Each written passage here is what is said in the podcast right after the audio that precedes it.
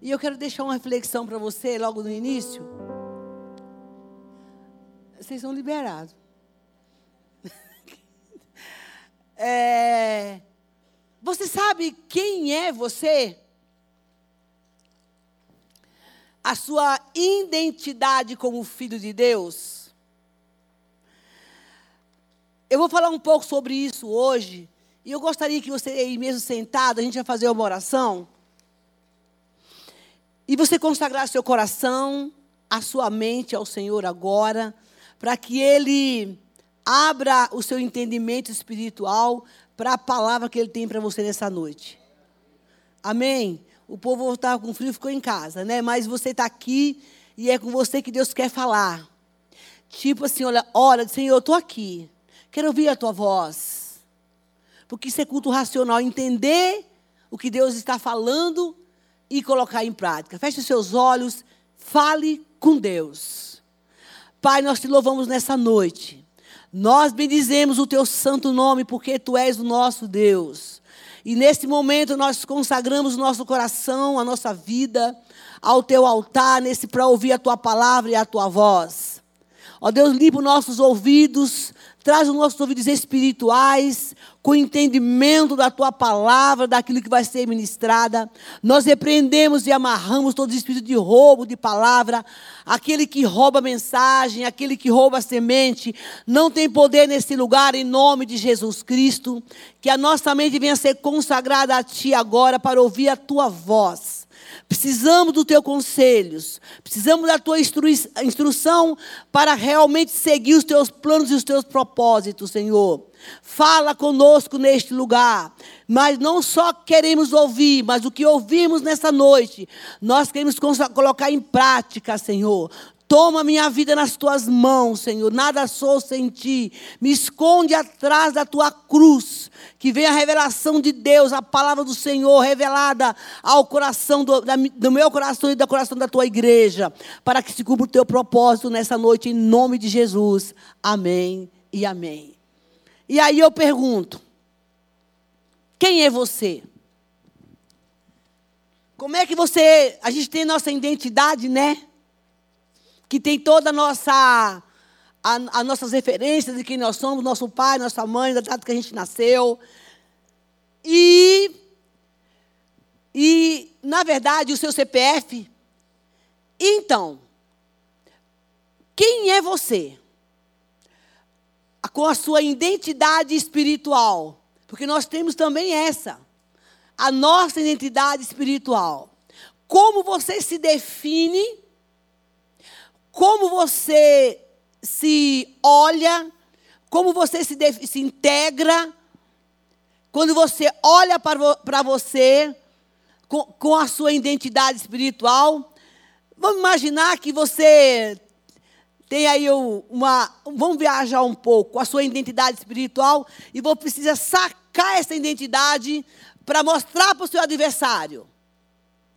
O que está escrito nela?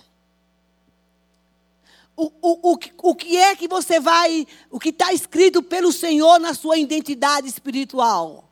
Como é que você se identifica para o seu inimigo, para o seu adversário? Já já parou para pensar nisso? Se você não parou para pensar nisso, é preciso que você saiba, pare, porque o diabo, ele vai te confrontar para saber quem é você. E nós temos uma base bíblica sobre isso. Quem é você? Espiritualmente falando. Porque qualquer lugar que você chegar, nessa cidade, é, que você vai fazer uma compra no hospital e alguns lugares, eles vão, primeira coisa, me dê seu documento.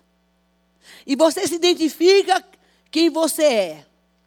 Se você não tem identidade, se, a, se você não, sei que você tem, né? Se a pessoa não tem identidade, ela não tem realmente qualificação para nada. Ela é um perigo. Ela é alguém que está literalmente vulnerável. E o inimigo, ele está procurando exatamente pessoas que não têm identidade e que muitas vezes não sabem nem quem ela é. A gente acabou de cantar. eu sou filho de Deus. Eu sei, eu sou quem dizes que eu sou. E aí o Senhor pergunta para você nessa noite: o que é que o Senhor diz ao seu respeito? O que é que você é, sabe ao seu respeito, espiritualmente falando, a sua identidade, quando você fala, eu sou quem dizes que eu sou? E o que é que o Senhor tem falado quem você é? Claro que você vai falar, eu sou filho de Deus. Beleza? Mas como filho, você sabe quais são os seus direitos como filho? Como filho, você sabe quais são os seus deveres com o pai? É preciso que você conheça os seus direitos e os seus deveres. Porque, na verdade, a sua identidade espiritual é que vai exatamente dizer e mostrar para o inimigo, como a gente pregou aqui, no mundo invisível, no reino de Deus, nesse reino de Deus, quem eu sou. O meu inimigo precisa saber que eu sei quem eu sou. Porque vai chegar momentos da sua vida que você vai ser confrontado pelo próprio inimigo para saber se você sabe quem você é. E hoje eu tenho aqui o. Se você não sabe, é preciso que você tenha essa reflexão para você falar: eu sei quem eu sou no reino. Eu sou filho, beleza. Mas quais são os meus deveres como filho? Quais são os meus direitos como filho? Quais são as minhas responsabilidades como filho? O que, que o pai pede de mim? E é por isso que muita gente tem se perdido, porque não sabe quem é no reino de Deus, não consegue se identificar e se sente órfão, perdido. Meu tema nessa noite é confrontando, confrontando o espírito da orfandade.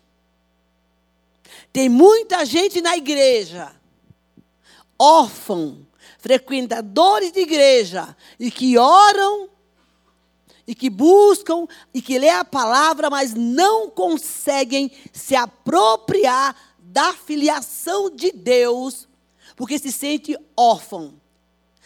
Orfandade, o sentimento de orfandade é o espírito maligno que atua na área da pessoa, do ser humano. Porque lá fora, as pessoas não têm uma identidade certa. Elas nem sabem quem elas são. Eu contei, ah, não foi aqui que eu contei. Acho que foi, não foi. Eu estava no metrô essa semana e chegou um homem, um homem um jovem muito bem apresentado, assim, saudável, apresentado não, saudável. Ele deveria ter, aquele moço, uns 30 anos, ele não tinha mais que isso. E ele tinha uma moeda de 50 centavos na mão. E ele me pediu ajuda. E eu falei para ele, ele disse: Eu sou um, um mendigo e um morador de rua. Era como ele se identificava. Mãe, eu não aguentei aquilo. Eu falei, moço, você é um moço bonito, gente. Um moço bonito, jovem. E essa é a constituição que você tem para você? Deus não tem isso para a sua vida. Ele é seu pai. E ele falou assim, parou um pouco e falou: Deus. Ele me fez uma pergunta. Você sabe quem é Saulo? Eu falei, sei. Você sabe quem é João? Sei. E você sabe quem é Pedro? Eu falei, também sei. Eu falei, se você está me fazendo essas perguntas, é porque você sabe também quem é Jesus. E eu falei para ele, Saulo é aquele que foi transformado em Paulo. E esse Deus que mudou a história de Saulo pode mudar a sua porque ele também mudou a minha. Esse moço ficou reflexivo por um momento. E eu falei para ele: essa não é a vida que Deus tem para você. E essa identidade que você está falando que você é o mendigo, que você é o morador. Ele, ele falava enfaticamente que ele era um mendigo, que ele era um morador de rua. Eu falei, isso Deus não tem para a sua vida. Sabe, igreja, quando nós não temos a certeza da nossa identidade em Cristo, de quem nós somos, nós nos perdemos e o inimigo começa a colocar em nós um sentimento de orfandade, de abandono, que e com aquele sentimento assim, Deus esqueceu de mim. E quando você está debaixo desse sentimento, dessa ação maligna, desse sentimento de rejeição, você sai fora da cobertura espiritual, porque todos nós precisamos de uma cobertura. A cobertura espiritual, a cobertura da igreja, a cobertura no seu ministério, a cobertura da sua família. E a maioria das vezes, o que nós, o que nos leva a ter esse sentimento de orfandade, de se sentir sozinho, de achar que Deus não está nos abandonou. Isso vai muito da formação familiar que nós tivemos. Daquilo que nos foi ensinado. Da rejeição que muitas vezes nós sofremos. Eu já contei aqui várias vezes que por muitos anos eu demorei para me apropriar da filiação do Senhor. Dessa apropriação de filha. Por quê? Eu sofri uma rejeição no ventre da minha mãe. Eu fui a nós éramos em oito irmãos e eu fui a última que ela engravidou. E ela não queria mais filhos. E lá no ventre ela tentou, da minha mãe, ela me rejeitou e tentou me abortar. Quando eu cheguei ao mundo, isso eu fiquei sabendo depois, que eu fui buscar a minha história. Quem cuidou de mim foi minha irmã mais velha. Minha mãe morreu e eu nunca recebi um abraço da minha mãe. Eu toquei na minha mãe quando eu tinha uns 50, por aí, 50 anos de idade. Eu nunca toquei na minha mãe. Mas Deus me fez fazer um caminho de volta para a Bahia. Fiquei lá um ano, depois de adulta, cristã. E eu não entendia porque eu estava lá, porque eu devo lhe dizer, que eu já aceitei isso com Deus, que eu desenvolvi o espírito de orfandade, o inimigo se apegou nessa rejeição, e eu passei a odiar minha mãe. Por que, que eu passei a odiar minha mãe? Mas ódio era ódio. Para mim, ela era uma mulher que ela não existia. Ela não sabia disso. Por conta da minha história, de tanto espancamento, de tanta rejeição. Ela era uma narcisista. E eu sofri as consequências desse narcisismo dela. Hoje eu entendo isso. E ela, ela não me amava. E ela fazia questão de dizer isso. Eu fui literalmente desprezada por ela. Pior, o meu pai não me protegia. Ela, ele nunca me protegia. Nunca. E eu passei por muitos anos na minha vida. Eu tentei suicídio duas vezes, onde eu tinha 19, 20 anos de idade. E esse sentimento de orfandade era tão terrível que eu falava, eu vou me matar e vou dizer, e vou botar uma carta que foi, eu morri por causa dela. Porque já entrava vingança. E esse, esse, essa rejeição me trouxe danos terríveis na minha vida. Por conta de uma carência, eu Fiz muita coisa fora do propósito de Deus. Porque essa orfandade me acompanhou. Depois de muito tempo, eu, eu, eu, eu, eu fui buscar a história dela. E eu descobri que a minha mãe, ela, ela, ela não, a mãe dela morreu. Porque tudo é um alicerce, tudo é uma história, tudo é uma formação e tudo é uma base familiar. A mãe dela morreu e o pai dela casou com uma mulher muito ruim, uma madrasta. E essa mulher judiou dela demais quando ela era criança. Evidentemente que ela praticou aquilo que ela foi ensinada. Então eu entendi que a minha mãe não tinha nenhuma, vamos dizer, responsabilidade de me dar amor, porque ela não tinha amor para dar. Ninguém dá aquilo que não tem. Eu a perdoei, voltei lá depois de um período de tempo, fiquei lá com ela um ano, e neste ano foi o ano da minha restauração familiar com relação a ela. E esse processo de orfandade, de abandono, de tristeza, eu, eu, eu vivi muito tempo na minha adolescência. E, e no momento que eu entendi que a mim ela não tinha nada para me oferecer, eu a perdoei, fiz um concerto com minha mãe, me tornei amiga dela, porque a ida lá de ficar um ano foi para curar e restaurar a área onde o inimigo tinha me assolado.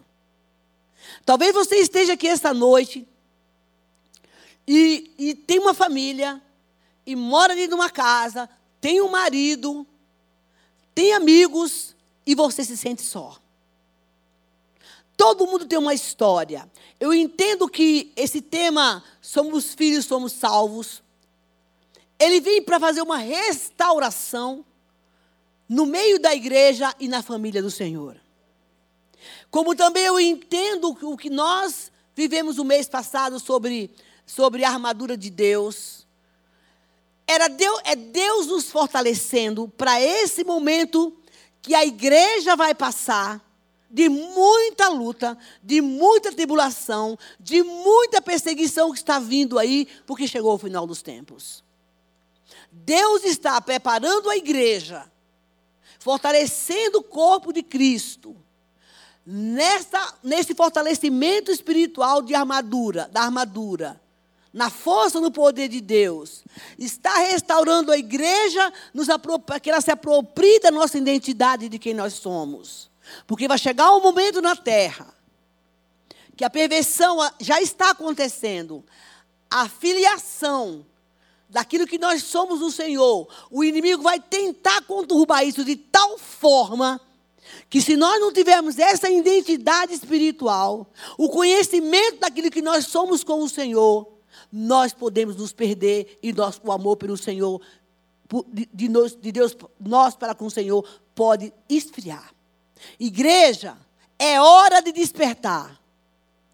É hora de despertar, porque nós temos que ter discernimento sobre a voz de Deus.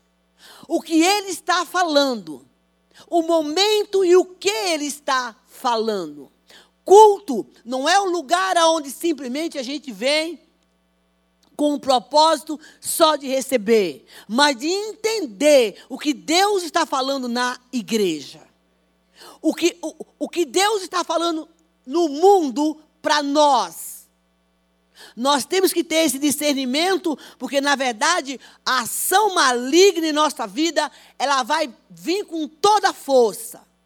E se nós não soubermos quem nós somos lá no seu trabalho, no trânsito, na sua casa, na sua vida de busca, nós corremos os riscos de esfriar esse amor que nós temos pelo Senhor.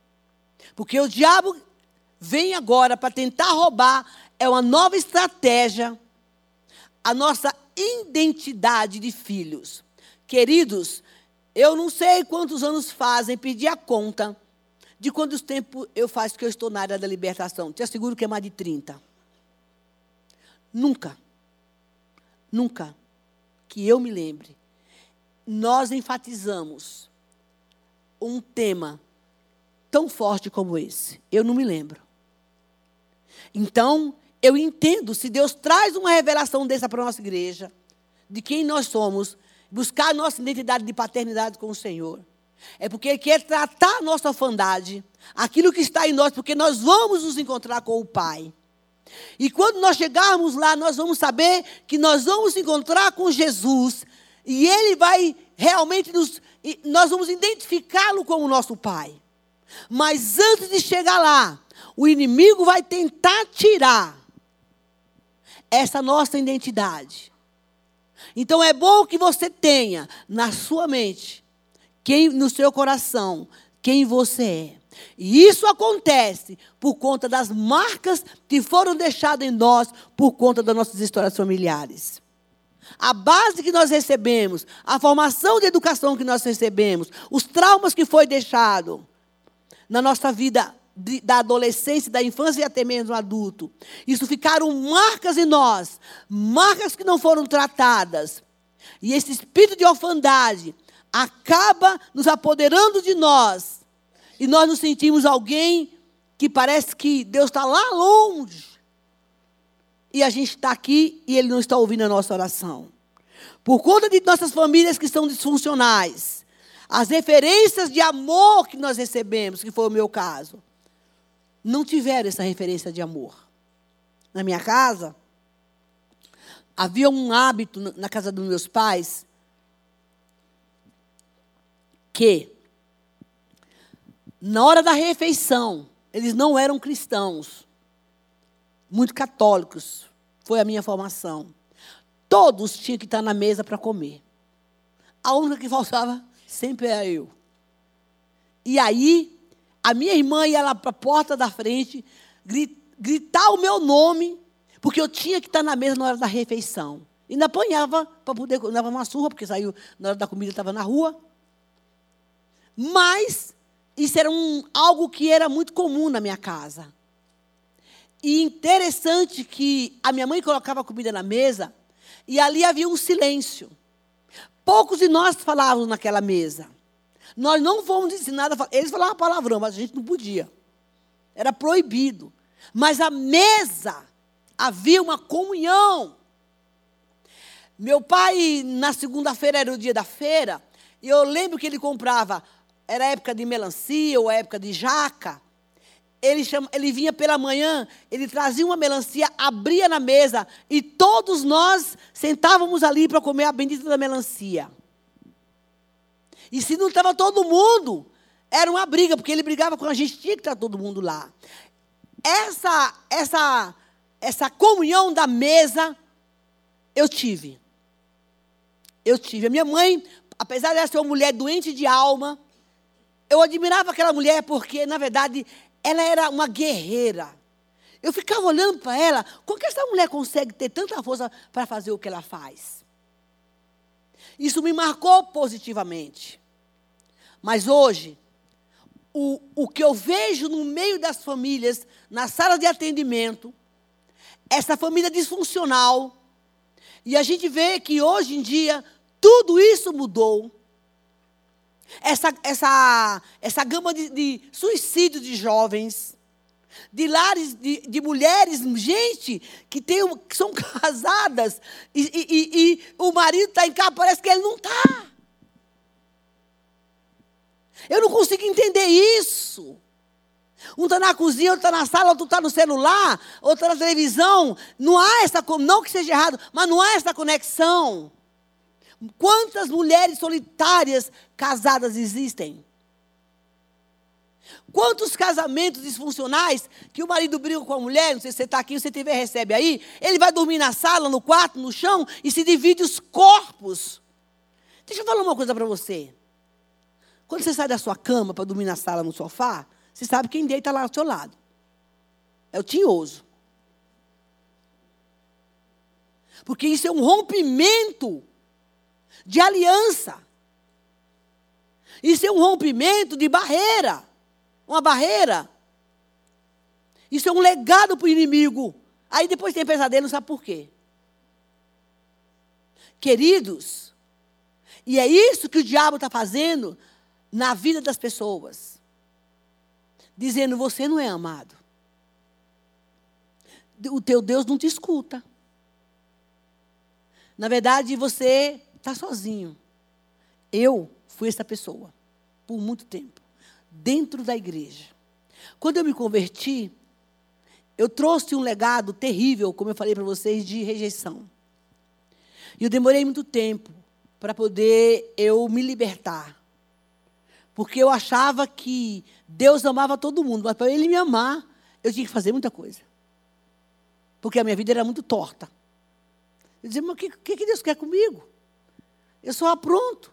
Eu achava que eu ia levar muito tempo para poder eu não, sei, eu, eu não sei essa pessoa rejeitada, ou muito menos ser, ser ouvida pelo Senhor. Eu achei que isso ia demorar muito, que eu tinha que fazer muito sacrifício para isso. E essa orfandade, eu estava dentro da igreja, me sentindo uma órfã. Sabe por quê também, irmão? O que nos faz entender quem nós somos, a nossa identidade, é aqui.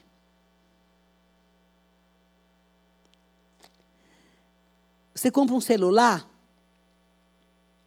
e esses modernos, né? E aí, se você, dá licença, gente, se você não souber, tem lá o, o do manual, é manual, né, que chama? É? Obrigada, Miguel.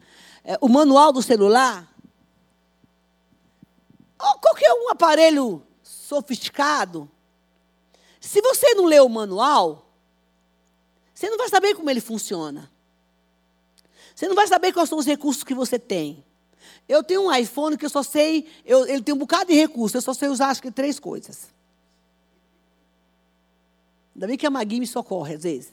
Manda mensagem para o lugar errado, antes coisa toda. A nossa vida não é diferente. Esse aqui é o manual de fabricação da sua vida. Assim como tem o manual da fabricação do celular, a Bíblia é o manual que te ensina como você vai funcionar. Se você não conhecer esse manual, e a gente não vai saber quem nós somos quando eu digo eu sou filho de Deus. Eu sei quem eu sou. Não vai. De jeito nenhum. E não é só saber.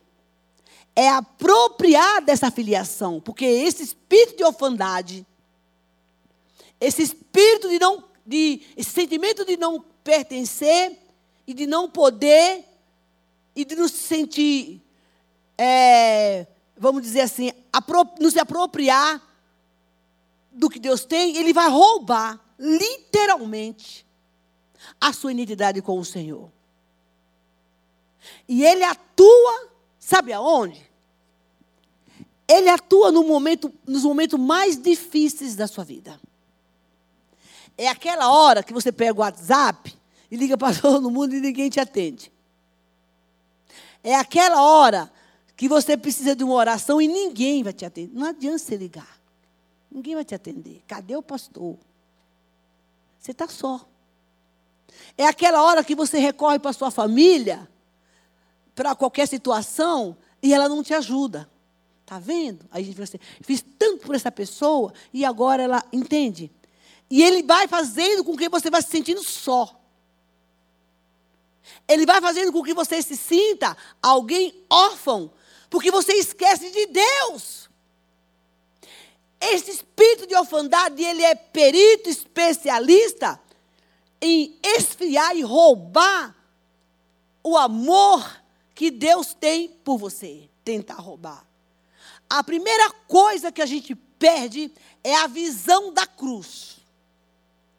Porque quando você tem a visão da cruz, para para pensar.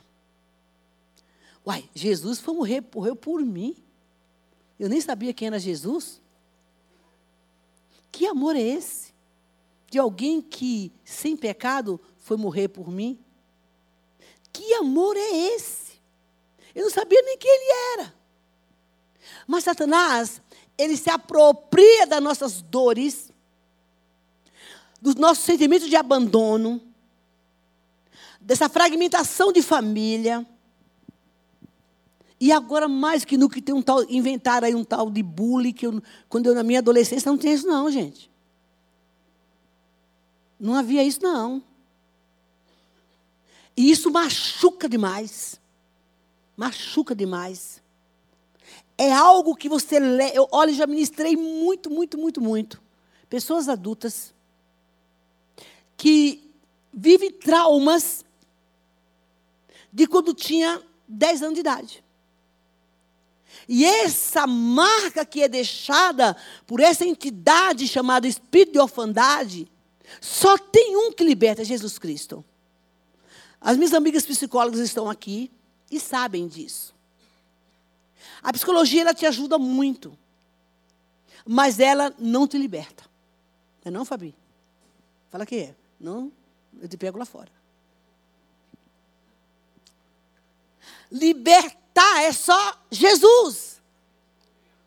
A, a, Dani, ela, ela é meu orgulho santo, né, amiga? Ela é, ela é intermediadora e conselheira de casais. E ela sabe também que vai ter situações que ela não vai resolver. Tem que ser o Senhor. Porque esse sentimento de despertencimento, que esse espírito de orfandade entra na nossa vida, por mais que você tenha, por mais que alguém faça por você, por mais que você tenha dinheiro, é algo impressionante. Esse vazio continua. Mas Deus te trouxe essa noite para te dizer que Ele te ama. Aí eu vou pedir para você abrir a sua Bíblia em Malaquias, que eu não vou ministrar dízimo de oferta. Porque, na verdade, o livro de Malaquias é um livro que fala de honra. E a gente só vê o que está lá no Malaquias 3,10. Mas teve uma época da minha vida. Você sabe que a gente lê a Bíblia, às vezes, estuda a palavra? Muito errado.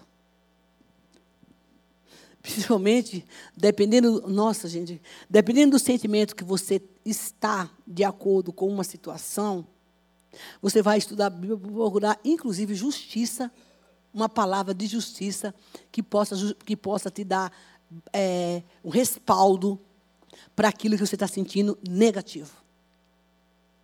A Bíblia não é para isso. Sabe assim, principalmente quem tem aquele hábito de, ai, Senhor, me dá uma palavra assim, né? Aí lá o Judas se enforcou.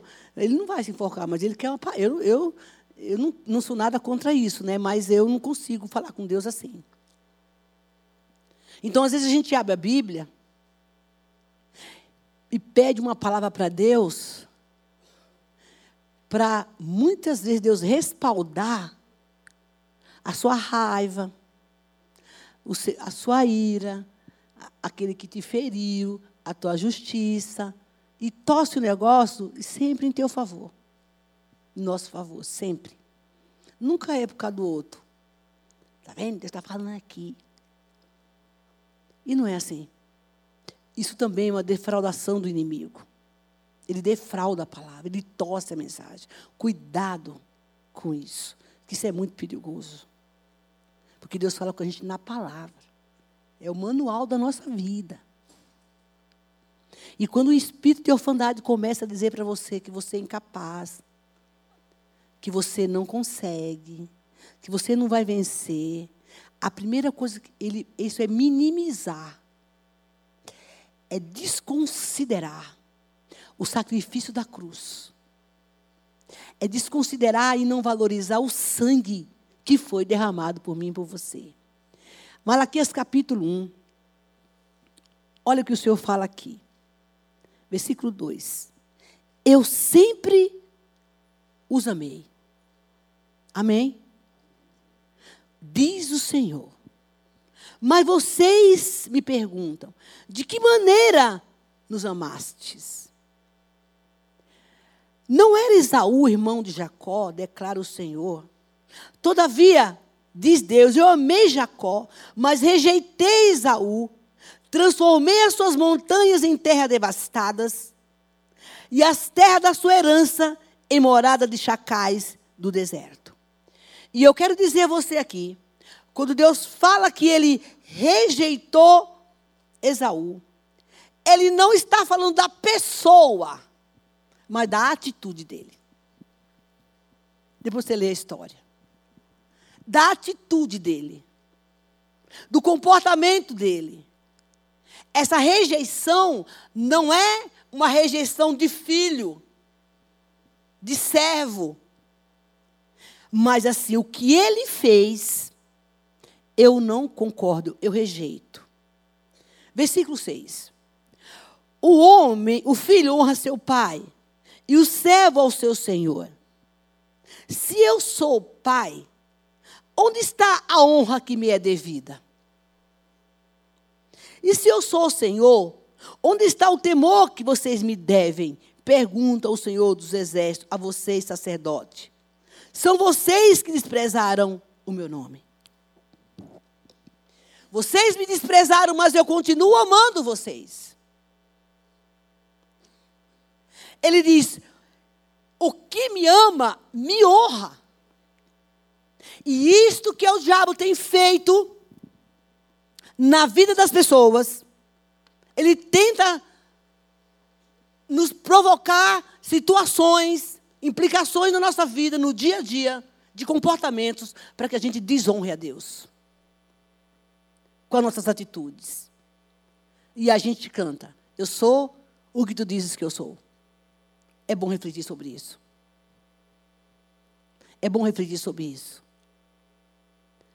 Então ele fala: escuta, se você é meu filho, por que, que você não me honra? Porque Esaú não me honrou com aquilo que ele fez. E ele diz: o servo e os, os, honra o seu senhor, me dê a devida honra. Queridos, Deus não, tá não está interessado no que eu estou fazendo aqui. Não. Deus não está interessado na sua campanha de 21 dias de jejum e oração. Também não.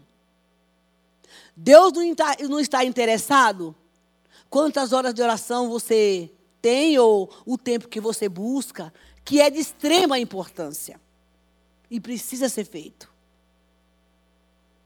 O que Deus está interessado, o que Ele procura, são pessoas que honrem a Ele. Porque não adianta, irmão, eu estar aqui, ou você está fazendo alguma coisa para o Senhor, ou ter sua vida regrada de oração, e você desonra Deus. E ele diz: Eu amei vocês.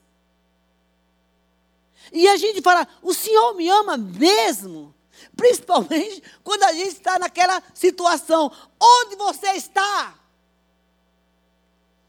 Por que, que eu estou vivendo isso? Mado, essa identidade que nós acabamos de falar aqui, espiritual, é, eu digo que é uma carteirada que você tem que dar para o inimigo sempre que for preciso. E você vai precisar disso. Porque esse espírito de orfandade, ele vai te confrontar, ele vai, ele vai usar pessoas, ele vai confrontar a sua dor, o seu sofrimento. E como você tem essa identidade natural, humana, você vai falar: Eu sei quem eu sou. Ouça. Nesse tempo que nós estamos vivendo, onde o mundo está agressivo, carente e sedento. O inimigo vai tentar confundir, nos confundir exatamente aí. E ele diz: escuta, eu amei você. Olha aqui. Meu amado, querido irmão, nem tu e nem eu somos aceitos por Deus por aquilo que nós fazemos. Porque todo sentimento de amor e de bondade e de graça tem que vir de cima. Você pode fazer o que você quiser. Você pode ser, é lá. É de lá que vem esse sentimento de amor. É de cima que vem esse sentimento de amor. A intenção do inimigo é fazer com que eu e você se esqueça exatamente disso, deste amor. Filho, eu te amei na hora da provação.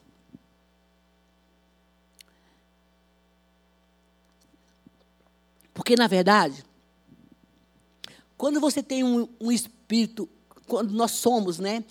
Temos nosso espírito recriado por Cristo. É aquela roupa que você veste quando você se converte. Sabe assim, você aceitou Jesus? Eu sempre vejo, eu, eu, eu consigo imaginar assim. Aí você acabou de aceitar Jesus, você recebe um revestimento sobre o seu espírito.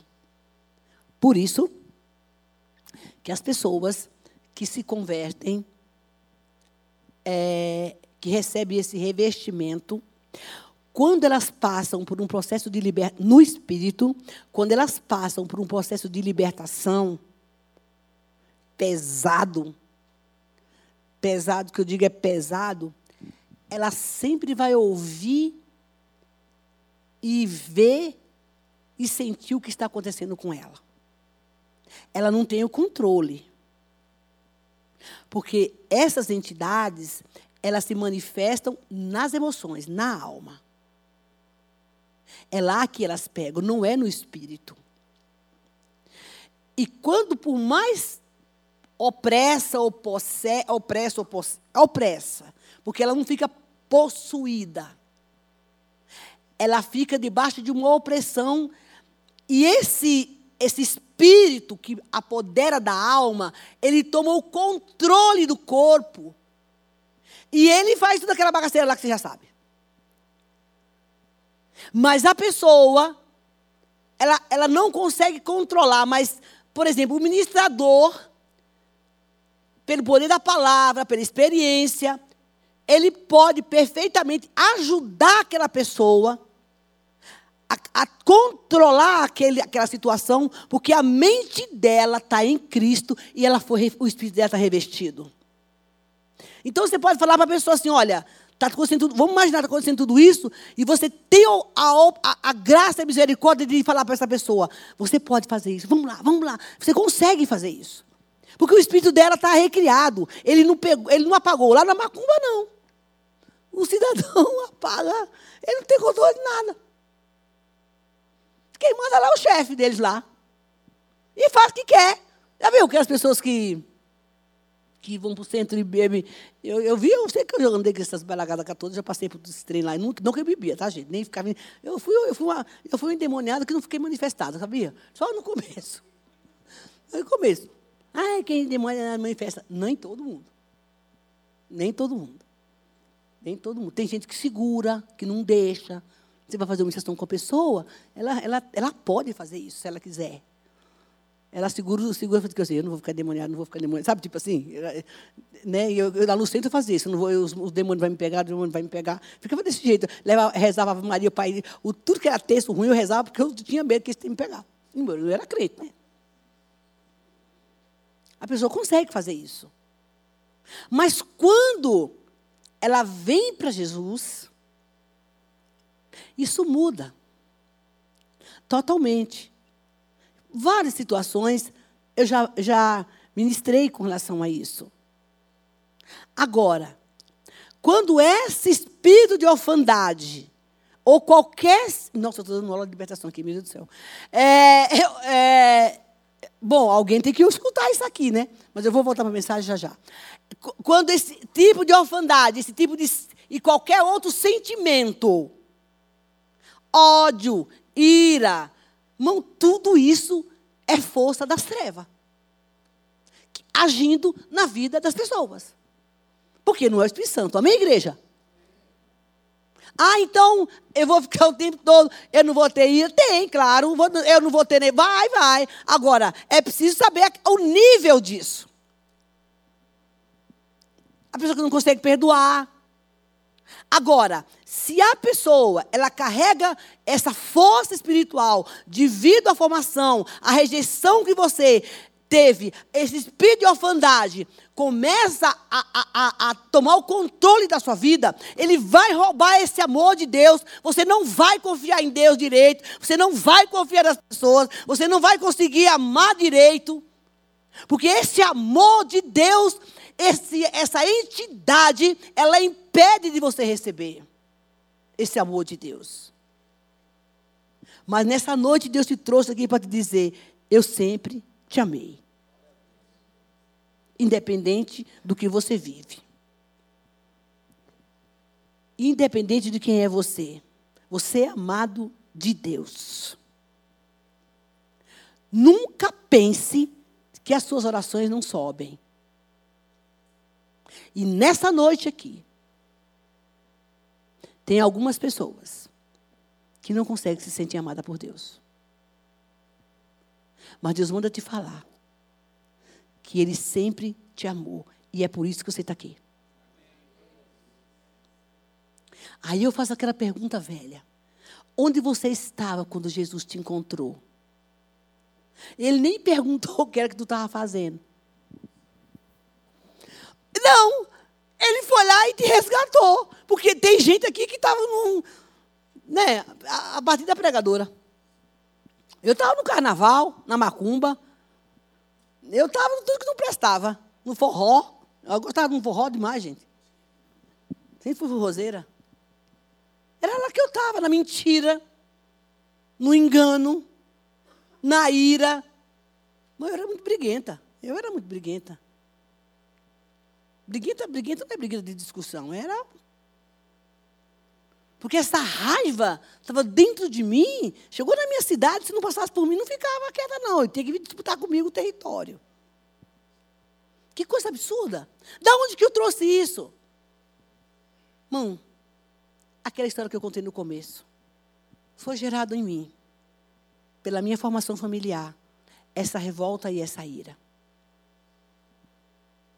Até que o Deus um dia falou para mim: você precisa perdoar sua mãe.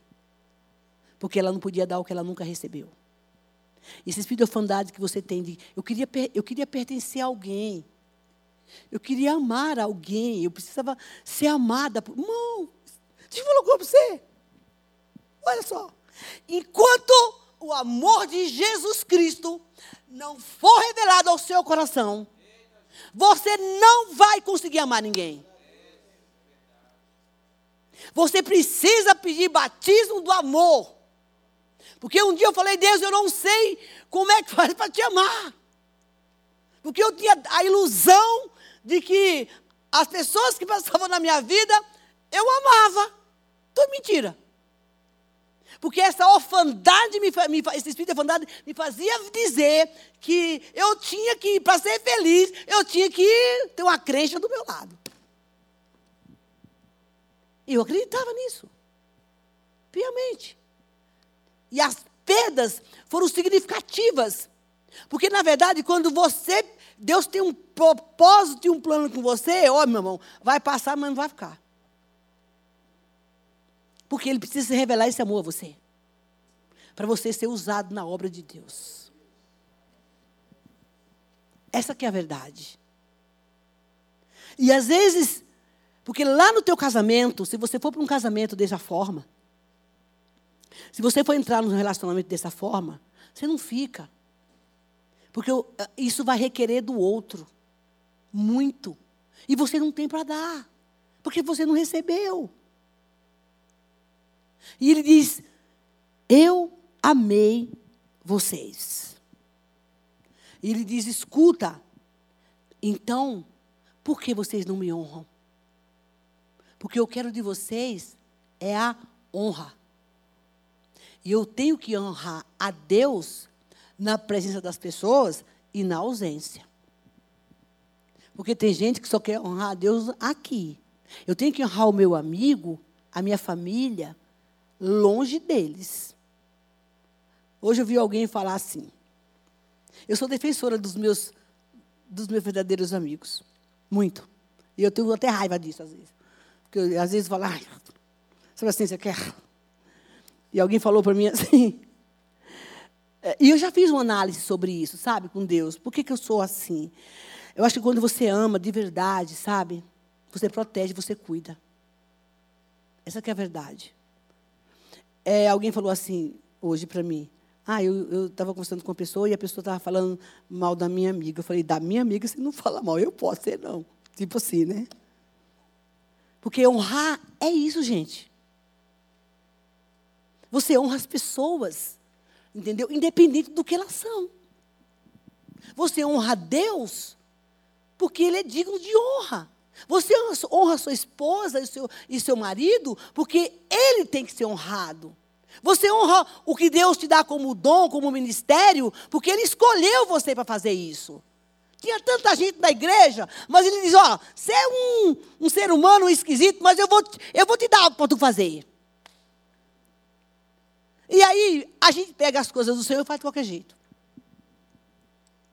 Maldito é aquele que faz a obra de Deus relaxadamente. E aí nós desonramos a Deus nesse, nesse sentido. Mas o Senhor nos chamou essa noite aqui para falar: nós vamos hoje desconstituir esse espírito de orfandade em nome de Jesus. Irmãos, eu vou te dar um, uma dica. É. Se você não sabe ainda qual é a sua identidade espiritual, é bom que você vai conhecer aqui quem eu sou.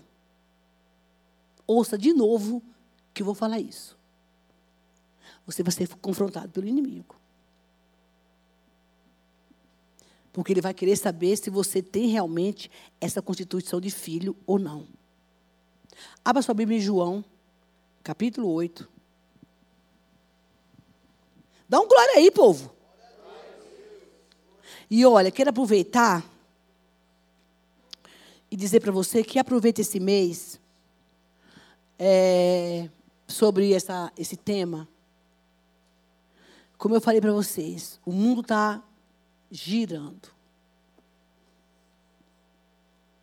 E o inimigo está exatamente aí, procurando pessoas para desconstruir a verdade de Deus em nós. Jesus passou por um confronto, exatamente aqui, pelos judeus. Olha só, versículo 48.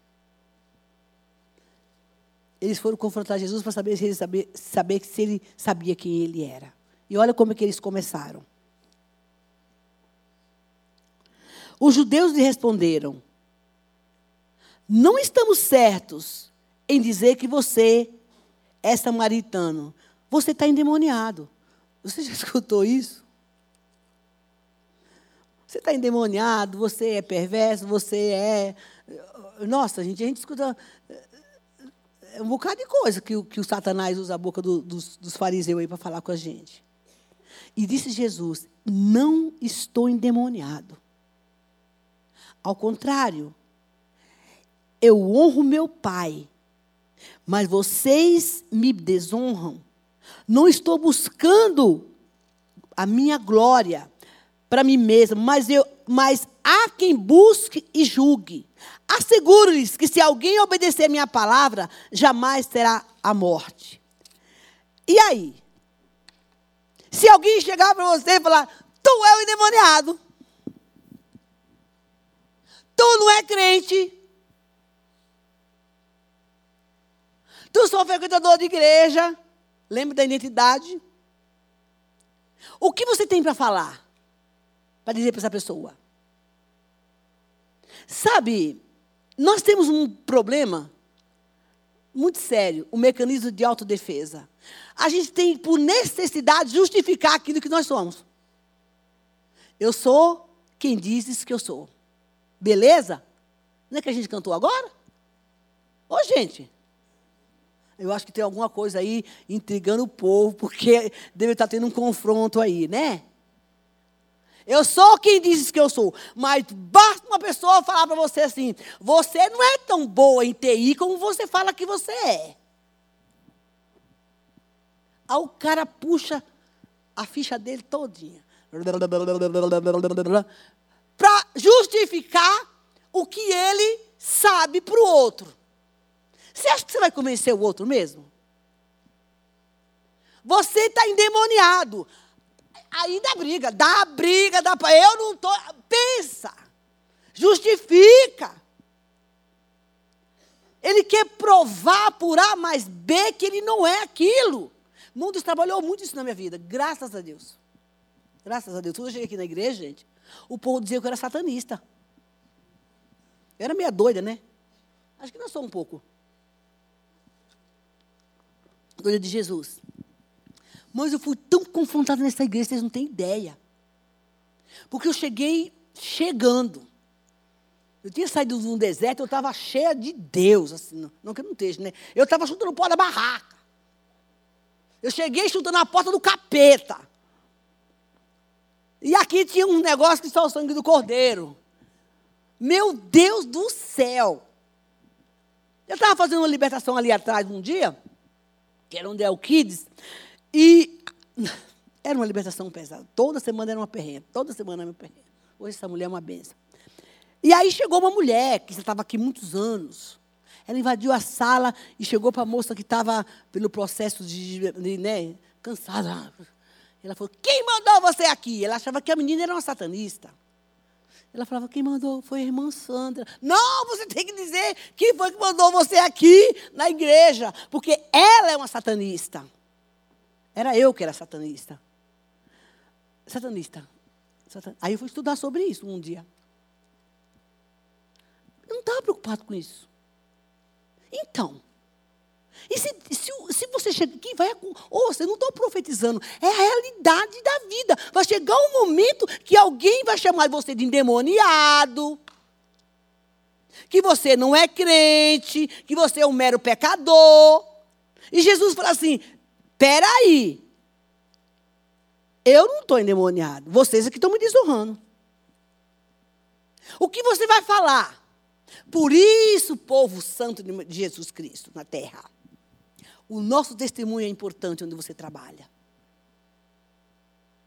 Porque eles vão te questionar. Uma vez, eu quero terminar a mensagem. Eu já contei isso aqui. Fui, fui para a Bahia. E eu era lá, como dizia uma mulher, tocava fogo no mato. Eu era terrível. O meu legado lá, eu estava com a barra suja lá, né? Eu, eu fazia tragédia naquela cidade. Eu, eu, ah, meu Deus do céu. E eu voltei lá, um dia crente. Porque é assim, viu? Encontrei com o ex. Sabe o ex? Todo mundo tem um ex, né?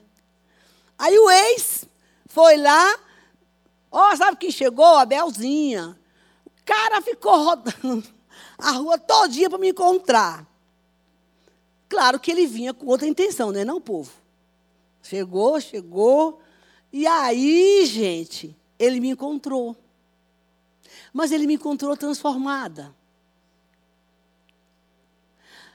E ele disse para mim assim: Fiquei sabendo que você agora virou para a lei dos crentes.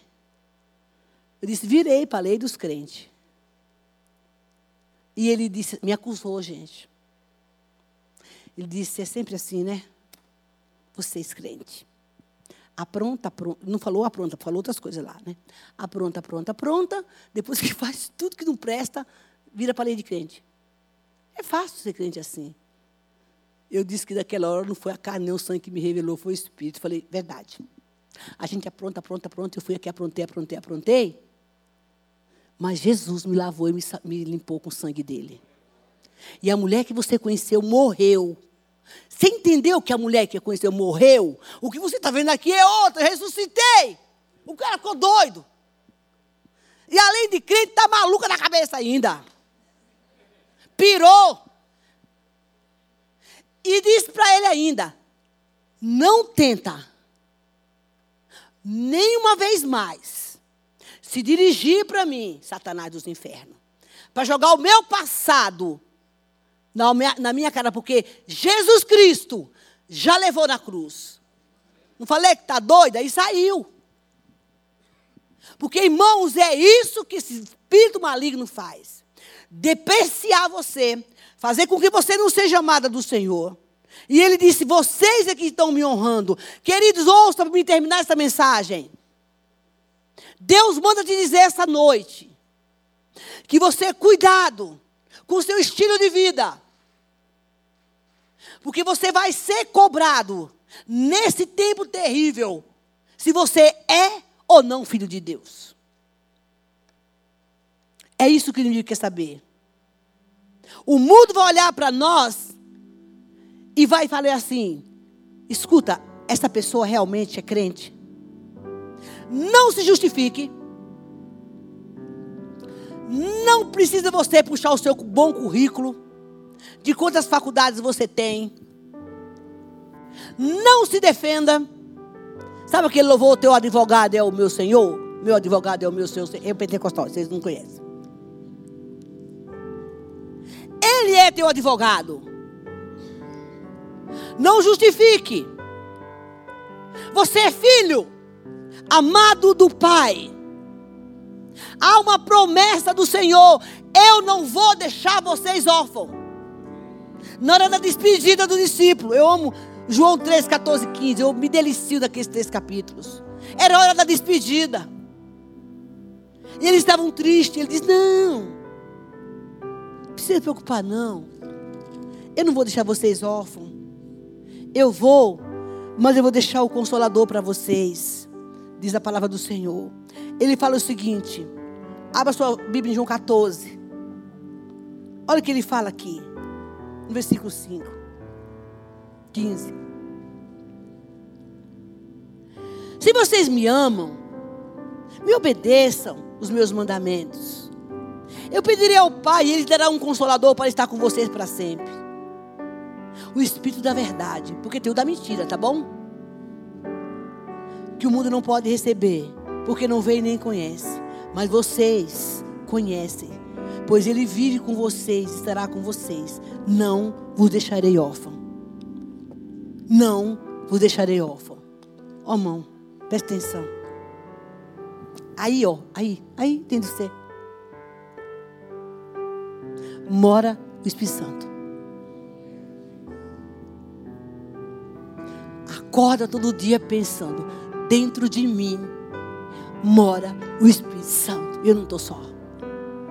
Coloque-se de pé em nome de Jesus. Como o Pai me ama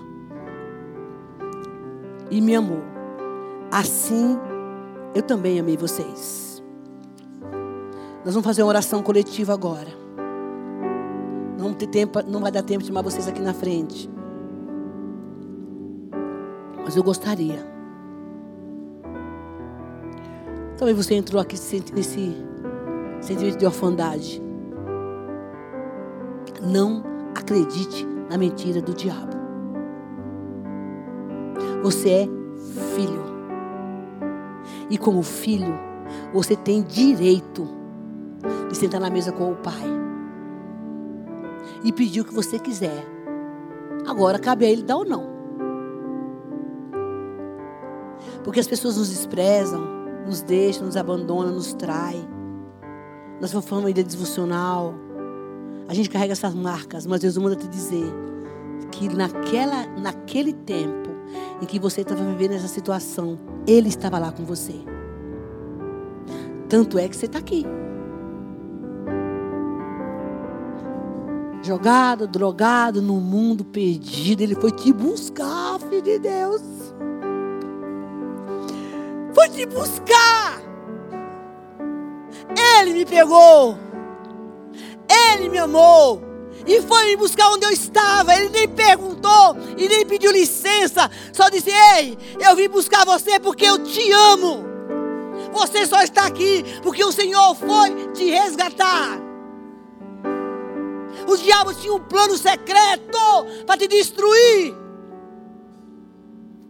E Deus falou: Não, esse é meu. Esse é meu. Mão, quanto testemunho já ouvi de pessoas que foram para o centro de macumba, mano.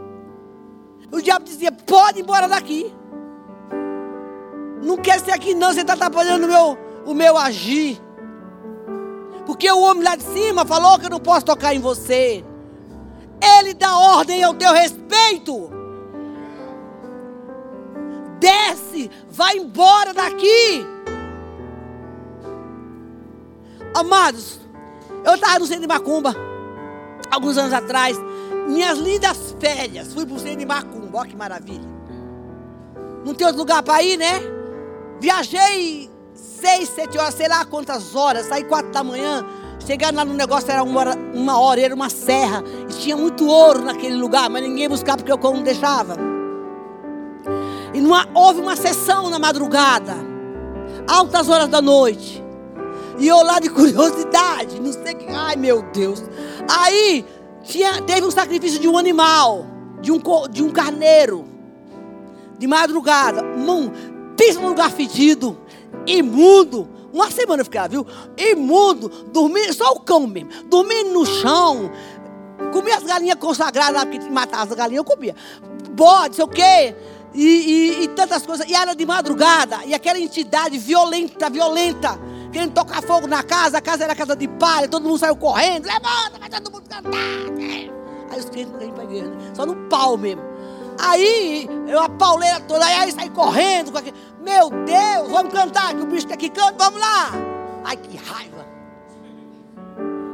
E aí, e eu lavo Maria cheia de graça, cantando lá, cantando lá, cantando. que eu sabia, essa salva é rainha, tudo que eu sabia eu rezava. E vem passando uma roda. Era uma mistura de sangue com vinho. Todo mundo tinha que tomar aquele veneno. Falei, eu não vou tomar isso. E comecei a rezar. A fé da gente é tudo. Não importa onde, a sua fé é tudo. Aonde você estiver, irmão, bota a fé em ação, mesmo não acreditando. E você vai clamar pelo Senhor. Diz: Deus, eu não quero tomar esse trem. Deve ser ruim demais. E estava chegando minha vez. E estava chegando minha vez. E eu de olho fechado. Ave Maria cantando tudo que eu sabia. Tudo que eu, eu, eu botei minha fé em ação. Porque é assim que o crente tem que ser. Irmão, quando chegou a minha vez, ela passou de mim. Eu dei glória a Deus. Eu não tomei o veneno. Ela passou por mim. Eu disse: Uau, eu não tomei essa droga. Porque a fé estava em ação. Queridos, se lá eu não tinha Jesus, no meio das trevas, Deus Pai me deu o livramento, como não dará para você? Como? Deus precisa de alguém que conte os feitos dele, o Pai. Eu gostaria que nesse momento, de olhos abertos, nós vamos fazer uma oração. E esse espírito de orfandade vai sair da sua vida agora em nome de Jesus. De despertencimento. Em nome de Jesus. Com fé e com convicção. Ore comigo. Diga, Senhor Jesus, nesta noite eu compreendi a tua palavra e eu declaro que eu sou filho amado do Senhor. A tua palavra diz que eu fui gerado no ventre da minha mãe e lá o Senhor me amou antes da fundação do mundo, antes de eu chegar no mundo. O Senhor já tinha me amado. O Senhor me gerou como filho para um propósito divino. E eu declaro nessa noite, em nome de Jesus, que Satanás, nem o espírito de orfandade, tocará na minha vida. Em nome de Jesus, fora agora, todo espírito de orfandade. Em nome de Jesus, eu recebo agora a filiação do Pai. Senhor Jesus, gera em mim esse sentimento de filho amado. Em nome de Jesus, eu pertenço ao Senhor, porque o teu sangue me comprou. Por isso, Satanás, fora, agora, da minha vida, das minhas emoções, dos meus sentimentos, em nome de Jesus, eu me aproprio agora da filiação, do amor de Deus. Senhor Jesus, me batiza com teu amor, me ensina a te amar. Apaga agora todas as transgressões, todas as marcas do meu passado.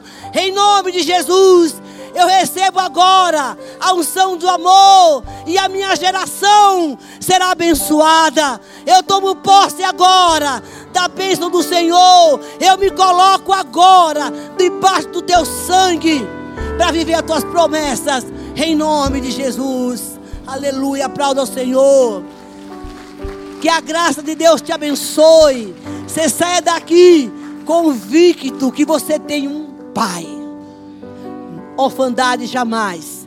Em nome de Jesus. Amém.